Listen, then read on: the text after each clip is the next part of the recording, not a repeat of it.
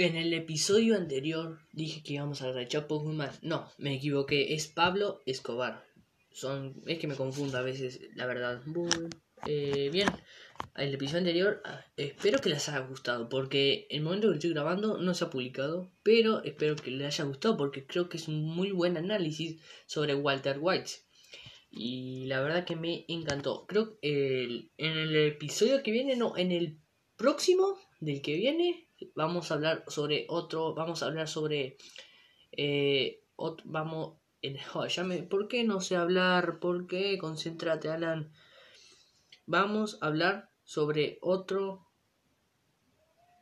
otro episodio de Breaking Bad. Ahí va, eso. Va a ser más análisis completo de la serie en total. Oye, no qué, agua. Uf, ahora sí va a ser más la serie en general que solo en un personaje por sí. Entonces está, es eso. Eh, bien, eh, hoy vamos a hablar sobre Pablo Escobar y sobre dónde esconde su fortuna.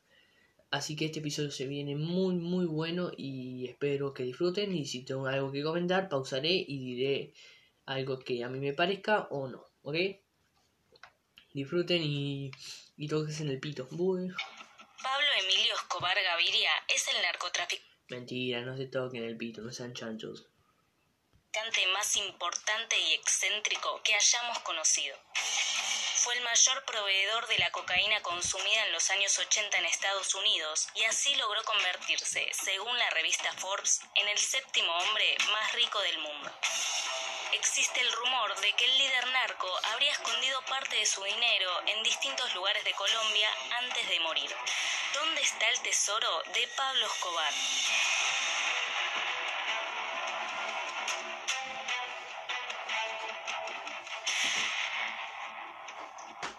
Pablo Escobar se adentró en el narcotráfico cuando empezó a producir y comercializar marihuana y cocaína uno de los fundadores del cartel de Medellín, organización con la que llegó a controlar... Empezó como yo, Pablo Escobar, vendiendo y, vendiendo marihuana. No, no, es un capo, una mentira, no vendo marihuana. Pero si alguien quiere, llámeme, no mentira. Del 80% de la producción mundial de cocaína y el 75% de este mercado en Estados Unidos. Allí llegó a transportar unas 15 toneladas de cocaína a diario. Además, este cartel fue acusado de cometer actos de terrorismo, secuestros y varios asesinatos. De esta manera, Escobar se consolidó como el hombre más poderoso de la mafia colombiana. Pero además de haber llamado la atención por el nivel de violencia con el que operaba, también lo hizo por la cantidad de dinero que llegó a recaudar. Gracias al narcotráfico, Escobar logró tener una de las fortunas más grandes del mundo. Aunque nunca se supo el monto exacto, se cree que llegó a rondar los 30 mil millones de dólares. Pero además de las grandes sumas de dinero, se estima que el patrón también tenía casi nada ese dinero, está loco. O sea, con ese dinero me compro todos los skins de Free Fire. Una mentira, no juego a Free Fire, pero imagínate, muchos skins. Cerca de 500 mansiones, una colección de arte evaluada en 1.500 millones de dólares y varios vehículos antiguos y clásicos, entre otras pertenencias millonarias. Fue dueño de una de las tierras más extensas de Colombia, conocida como Hacienda Nápoles tenía una superficie de 3.000 hectáreas. En ella construyó edificios, seis piscinas, 27 lagos artificiales, una pista de aterrizaje, helipuertos, una plaza de toros y hasta un zoológico. Tenía 1.200 animales como rinocerontes, elefantes, hipopótamos y canguros, entre otros tantos. A mediados de los 80, Escobar ganaba unos 420 millones de dólares por semana. Llegó a tener tanto que al no poder lavar el dinero lo suficientemente rápido. ¿Qué negocio del mundo puede lavar 400, puede ganar 420 millones por semana, o sea, al año prácticamente, o sea, por semana y eso esa, esa semana acumulada del año, o sea, ningún negocio puede ganar tanto dinero es como, ok, aquí alguien está sospechando, o sea, a menos que haya tenido muchos negocios y lo haya esparcido, pero tanto, o sea, no, no es una locura, no, no, no. Ahora explica qué le pasó al dinero. El dinero que no pudo lavar. Ay, Dios, ponte play, mierda. Comenzó a esconderlo en campos agrícolas, en almacenes en ruinas o en las paredes de las casas de algunos de los miembros del cartel.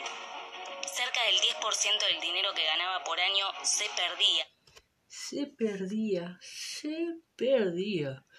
¿Tú crees el 10% de ese dinero? ¿Sabes lo que es el 10%? De seguro debe ser unos, si ganan unos 420 millones por semana y unos 100, no, unos 100, no, unos 50, 50 millones de, de dólares, ponele, ponele.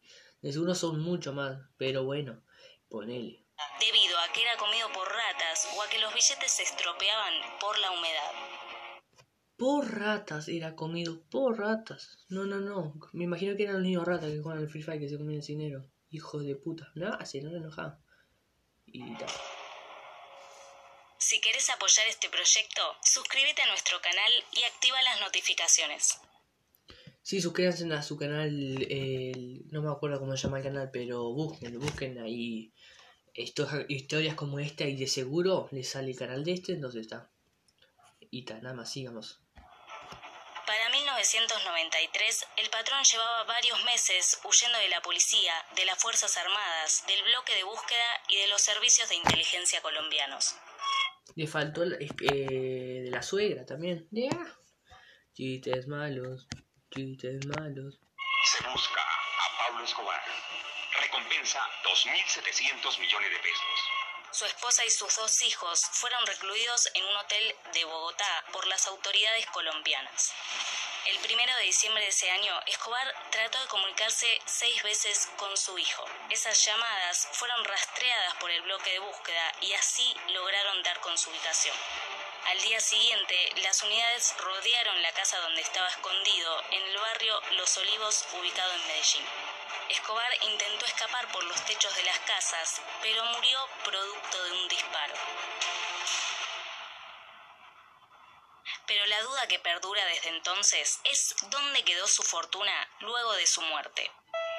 Lo más lógico sería pensar que lo heredó su familia. Victoria Eugenia Henao, su esposa, y sus dos hijos, Manuela y Juan Pablo, una vez que se anunció la muerte de Escobar, cambiaron sus nombres. Pasaron a llamarse María Isabel Santos Caballero, Juana y Juan Sebastián Marroquín Santos. Por las amenazas que recibían, se vieron obligados a irse de Colombia. Fueron rechazados en varios países hasta que llegaron a Argentina en 1994. Allí comenzaron una nueva vida muy distinta a la que estaban habituados, ya que aseguraron que nada les quedó de la fortuna de Escobar. Pablo mi jamás me participó de sus millones ni que le guardara absolutamente nada. Y ya bueno, el Estado argentino, el Estado colombiano llevan 25 años buscando los mil millones de dólares, nunca los han encontrado, yo tampoco. Además, su esposa se ocupó de aclarar qué fue lo que pasó con sus propiedades y con su dinero. Estado colombiano tiene muy claro que ellos tienen mucha porcentaje importante de las propiedades de Pablo, están en el poder de ellos y una parte de todo ese dinero y propiedades que habían de Pablo eh, se cobraron sus enemigos por todos los daños que él les había hecho. Pese a las declaraciones de la familia, con el paso de los años se fue instalando fuertemente el rumor de que eh, eh, pongo pausa ahí porque, o sea, prácticamente a la mujer y a los hijos no les quedó nada, las casas no la pueden usar porque quedó, para el, quedó en el, gobierno y el dinero, algunas, muchas partes, mucho porcentaje se los quedó los enemigos del, del cartel de Medellín, o sea, por los daños y todo eso como explicó ella, o sea, cero, se quedaron con cero. Güey, es una locura, la verdad que es un hijo de puta. Ya, se re enojaba. No, ya. Pero, o sea, es, es una locura. La mierda con el día se re enoja. Pero en serio, amigo. Si yo, si yo me haría como, como, empezaría a vender drogas así fuerte, metanfetamina, cocaína, marihuana, toda la droga fuerte, amigo, y empezaría a ganar mucho dinero, obviamente comprarían negocios para lavar, pero tampoco si veo que aquí digo ya, aquí ya no puedo estar lavando mucho, mm, dejo un poco lavo todo ese dinero y vuelvo a empezar, o sea, lo estoy diciendo como si fuera fácil, pero no es fácil, pero como lo estoy diciendo parece fácil, ¿entendés? O sea, es una locura. Sí, seguimos. Antes de morir, Escobar se habría ocupado de esconder su fortuna en distintos lugares de Colombia. Así comenzó una auténtica búsqueda del tesoro que llegó incluso hasta Estados Unidos. Cristian de Verdois es un empresario que compró una de las mansiones que el líder del cartel de Medellín tenía en Miami. En 2016 contrató Casa Tesoros para que recorrieran la casa con detectores de metales en búsqueda de dinero, oro, diamantes o joyas. En esa búsqueda hallaron dos cajas fuertes. Una de ellas posteriormente fue robada y nunca se llegó a saber qué tenía dentro. En 2017, dos ex agentes de la CIA hicieron una serie con Discovery Channel mientras buscaban el tesoro de Pablo Escobar. Incluso llegaron a buscar un submarino en el que sostenían que el narco podía haber escondido 70 mil millones de dólares. Especularon con que su función era transportar droga de Colombia hacia Puerto Rico para luego hacerla llegar a Estados Unidos y comercializarla en sus principales ciudades. Finalmente no hallaron nada de ese dinero. Es tal la fascinación que existe en torno a esta búsqueda que hasta llegó a instalarse en muchos portales de noticias que un granjero colombiano había hallado varios millones que supuestamente pertenecían a Escobar. Según cuentan, José Marina Cartolos estaba escarbando la tierra para instalar un sistema de irrigación cuando se topó con varios contenedores. Al revisarlos, notó que adentro había 600 millones de dólares. Afirman que el granjero decidió entregar el dinero a las autoridades, que finalmente determinaron que había pertenecido a Pablo Escobar. ¿Qué, qué, qué, qué, qué hizo? Decidió entregar el dinero a las autoridades. No, amigo. Con eso podías comprarte más coso para instalar un nuevo coso de, de, de agua. No sé qué querías instalar, pero no, amigo, ¿cómo vas a darse? Yo no le daría el dinero a nadie. Yo me lo quedaría y, y lo gastaría en, en putas, alcohol y drogas. Bueno, mentira, sea de carajo. Sigamos con el video. Que posteriormente esta información fue desmentida. Sin embargo, hay quienes dicen que varios campesinos de la zona, al oír esta noticia, comenzaron a escarbar sus propias tierras con la esperanza de hallar dinero escondido. Pero luego de varios años de búsqueda sin ningún resultado concreto, Qué pinches aficionados esos granjeros que escucharon. O sea, no significa que uno tenga suerte y todos van a tener suerte. O sea, vamos arriba, loquito. No te, no te hagas el propio. apareció un nuevo indicio que promete tener la clave para hallar los millones del narco. Philip Whitcomb, ahora conocido como Roberto Sendoya Escobar, recientemente aseguró ser el primogénito de Pablo Escobar y publicó un libro contando su descabellada historia. Patrick Yo, yo soy hijo de, de Tom Cruise, ¿sí? ¿Sí? He ido a ver muchas películas de él y todo eso. Com- tomamos mucho helado, comemos mucho pollo. Nah, mentira, nada. ¿Qué vas a hacer el hijo de Pablo Escobar, hijo de puta? Le hace re enojada con él. Su padre adoptivo le contó que en 1959 fue enviado a Colombia por el Servicio Secreto Británico para colaborar en una misión con la CIA. Por ello, Patrick debió infiltrarse en el AMPA colombiano. A mediados de los 60, en un operativo en el que intentaron desmantelar la operación de una banda ilegal, se inició un tiroteo.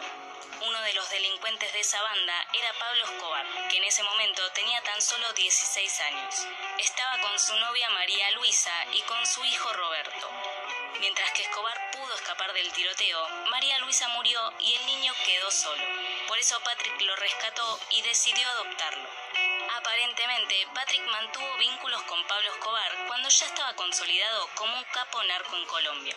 Tal es así que cuando le reveló la verdad sobre su identidad a Philip, le dio un papel enviado por su supuesto padre biológico. Este contiene una serie de códigos que teóricamente lo podrían llevar a encontrar la fortuna perdida de Escobar.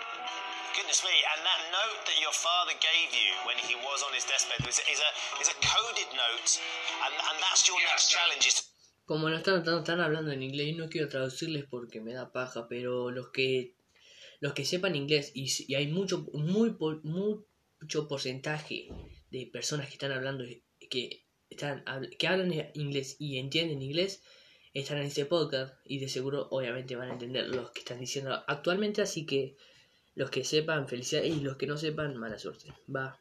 Try and decode the note and try and track these millions down.